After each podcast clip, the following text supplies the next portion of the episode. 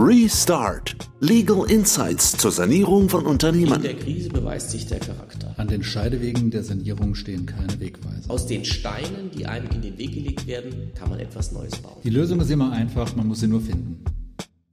Ja, herzlich willkommen zu einer neuen Folge unserer Podcast-Reihe Restart zur Sanierung von Unternehmen. Guten Tag, Herr Müller. Guten Tag, Herr Dr. Bührmann. Wir wollen uns heute unterhalten über Rangrücktritt in verschiedenen Konstellationen, wo man sowas braucht, vor allem in der Konstellation der Liquidation von Unternehmen, also nicht Insolvenz, sondern die Schließung eines Unternehmens im Wege der Liquidation. Das ist so. Man könnte ja denken, der Rangrücktritt, das ist etwas, was heutzutage kein Mensch mehr braucht. Aber es gibt tatsächlich zwei Fallkonstellationen in der Krise zum einen und in der Liquidation zum anderen, wo der Rangrücktritt immer noch eine Rolle spielt. Der Rangrücktritt ist ja zu sehen im Zusammenhang mit den Insolvenzantragspflichten. Richtig. Denn grundsätzlich hätte ja die Geschäftsführung oder der Vorstand wäre verpflichtet, Insolvenzantrag zu stellen, sei es wegen Zahlungsunfähigkeit oder Überschuldung. Und in dem Zusammenhang spielt der Rangrücktritt eine Rolle. Genau, also in der Vergangenheit war das ja so, dass man vor allem den Überschuldungstatbestand nach dem alten Paragraph 19, wie er bis 2008 galt, dann ganz gerne über einen Rangrücktritt beseitigt hat. Damals gab es ja noch ein relativ kompliziertes Baby, so der sogenannte qualifizierte Rangrücktritt. Richtig. Da gab es komplizierte Regeln dazu, die wir gar nicht hier detailliert darstellen wollen. Aber dann haben wir das MOMIC bekommen, mit dem ja alles einfacher wurde. Wir haben neue Regelungen in der Insolvenzordnung in Paragraph 19. Und jetzt reicht grundsätzlich ein einfacher Rangrücktritt, wo man also praktisch erklärt, dass man zurücktritt mit seiner Forderung hinter die einfachen Insolvenzgläubiger. Ja, und man könnte jetzt denken, dass das in der Praxis heutzutage kaum noch eine Rolle spielt, denn es ist ja auch so, dass ich mir über den Tatbestand der Überschuldung nach 19 Insolvenzordnung ja nur dann ernsthafte Gedanken machen muss, wenn ich eine sogenannte negative Fortbestehensprognose habe. Ja, das ist ja die Lösung für die meisten Fälle. Ich habe ganz oft Konstellationen, wo die Geschäftsführer mich anrufen und sagen, Herr Bührmann, ich glaube, ich muss Insolvenzantrag stellen, ich habe ein negatives Eigenkapital, ich bin überschuldet. Und dann reden wir ja nur über die Fortführungsprognose. Ja, hat sich das Thema damit denn nicht eigentlich erledigt? Ich stelle die positive Fortführungsprognose fest, mache ich einen grünen Haken dran? Ja, wenn das geht, ist das wunderbar. In den meisten Fällen ist es so, dass man entweder dann zu einer positiven Fortbestehensprognose kommt oder die Sache ist dermaßen aussichtslos, dass man dann sowieso bereits wegen eingetretener Zahlungsunfähigkeit Antrag stellen muss. Aber es gibt auch Fallkonstellationen, da ist es anders, da ist die Zahlungsfähigkeit noch gegeben, es ist aber absehbar, dass die Liquidität irgendwann nicht mehr ausreichen wird, um die fällig werdenden Verbindlichkeiten zu bedienen. Man ist in der Verhandlung mit Gläubigern aber noch nicht so weit, dass man ein entsprechendes Wohlwollen erzielt hat, diese Situation zu bereinigen. Und dann kann es helfen, wenn man sich etwas mehr Zeit verschaffen möchte oder kann, über einen Rangrücktritt, diesen Insolvenzgrund der Überschuldung, der ja auch zu einer verpflichtenden Insolvenzantragstellung führt, dass man den dann zunächst mal beseitigt und sich so die notwendige Zeit verschafft, um Verhandlungen zu Ende zu führen. Das ist ein Fall. Das wäre ein Fall, wo man das dann auch zeitlich begrenzen kann, den Rangrücktritt, wenn man will. Genau. Wichtig ist natürlich dann in dem Zusammenhang auch die Steuer. Da muss man ja darauf achten, dass nachher der Rangrücktritt nicht nur insolvenzrechtlich und handelsrechtlich funktioniert, sondern auch steuerrechtlich. Das ist so. Also steuerrechtlich kann man es auf den Nenner bringen. Man darf diesen Rangrücktritt dann nicht so formulieren, dass letztlich die Verbindlichkeit am Ende aus der Steuerbilanz rausfällt. Die muss in der Steuerbilanz verbleiben können. Und dafür sind ein paar Kriterien notwendig. Genau, deswegen gibt es eine gängige Formel, dass man sagt, ja, ich trete zurück und die Rückzahlung soll nur aus Jahresüberschüssen, aus einem Liquidationsüberschuss und aus sonstigen freien Vermögen erfolgen und dann ist man da mit der Formulierung auf der sicheren Seite. So ist da der Stand der Technik im Moment. Ich habe gehört, dass in Liquidationssituationen auch nochmal häufig ein Rangrücktritt erforderlich ist? Herr ja. Davon hatten Sie im Vorfeld berichtet. Ja, das ist in der Tat so. Es gibt ja auch die Situation, dass Gesellschafter irgendwann die Entscheidung treffen, ein Unternehmen zu beenden und zwar solvent zu beenden. Jetzt könnte man sich denken, naja, wo ist denn da, da bitteschön das Problem?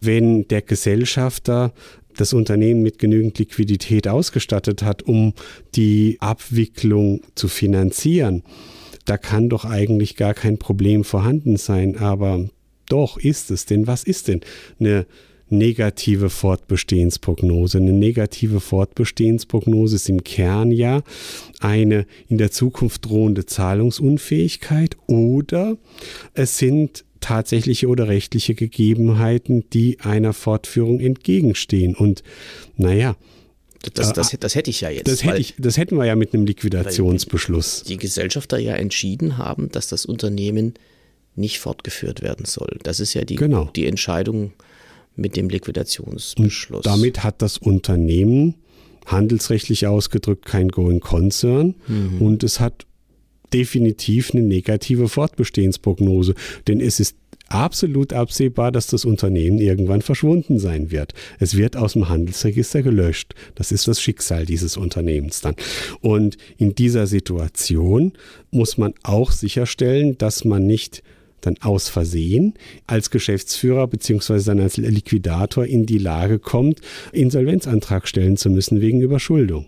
Das heißt, wir müssen aufpassen, wenn wir liquidieren wollen, auch in der Konstellation wo wir nicht zahlungsunfähig sind, aber eben ein negatives Eigenkapital haben, ja. dass wenn ich den Liquidationsbeschluss fasse als Gesellschafter, muss ich darauf achten, dass wir dann, weil wir eben ganz sicher in der Konstellation ja dokumentieren, dass wir keine positive Fortbestehensprognose haben, dass trotzdem keine Insolvenzantragspflicht wegen Überschuldung besteht. Also es ist eine Sache, die man bei der Liquidation beachten muss, dass wir da dann plötzlich wieder die alten Regeln haben eigentlich für die Überschuldung, die vor 2008 galten, wenn man so will. Ne? Faktisch ist es so, denn in diesen Fällen ist es üblicherweise zu beobachten, dass das Unternehmen ein negatives Eigenkapital hat und dass auf der Passivseite oft eben dann nur noch der Gesellschafter mit einem Darlehen steht. Und naja, Jetzt könnte man denken, der Gesellschafter kann doch einfach auf dieses Darlehen verzichten. Aber dann sind wir wieder beim Thema Sanierungsgewinn. Da hatten wir ja jetzt kürzlich drüber gesprochen und für die Steuerfreiheit des Sanierungsgewinns wäre ja Voraussetzung, dass ich sanieren kann, dass Wie? ich also eine Sanierungsabsicht, eine Sanierungsfähigkeit des Unternehmens und dass die Sanierung erforderlich, erforderlich mag sein, aber ich habe ja gar keine Sanierungsabsicht mehr. Genau, ich will, ich will ja das Unternehmen beenden. Genau ja, es ist eine ungünstige Konstellation von Anforderungen. Ne? So ist es. Deswegen muss man dann schauen, dass man wirksam eine Antragspflicht nach 19 Insolvenzordnung beseitigt. Und das ist durch einen Rangrücktritt möglich. Ja, und dann steht dann dieses Gesellschafterdarlehen eben da. Ja, und Verzicht haben wir gesagt, ist nicht möglich, weil wir sonst die Sanierungsgewinne versteuern müssten und wir dann ja. zahlungsunfähig würden im Zweifel. Was passiert dann mit dem Darlehen, wenn tatsächlich die Liquidation durchgeführt wird und das Unternehmen gelöscht ist? Naja, also es ist so, es werden alle Drittverbindlichkeiten beglichen. Die Aktivseite ist in Liquidität umgewandelt worden, in Bankguthaben. Das Bankguthaben wird ausgekehrt im Rahmen einer Zahlung an den Gesellschafter auf sein Darlehen und der Rest dieses Darlehens, was dann durch die vorhandene Liquidität nicht mehr bedient werden kann, das bleibt dann einfach stehen in alle Ewigkeit. Naja, eigentlich nicht in alle Ewigkeit, weil in dem Moment, wo das Unternehmen gelöscht wird, wird es ja nie zurückgeführt werden. Das heißt, eigentlich wirtschaftlich ist es auch nicht viel anders als ein Verzicht. Richtig, aber irgendwo muss man ja eine Formel finden, um das Ganze so hinzubekommen, dass die Finanzverwaltung da auch mitgehen kann. Und das ist eben die Konstellation. Das heißt, aus Sicht der Finanzverwaltung besteht dieses Darlehen dann weiter, obwohl das Unternehmen beendet ist und im Registerblatt als letzter Vermerk steht, dass das Registerblatt hiermit geschlossen wurde.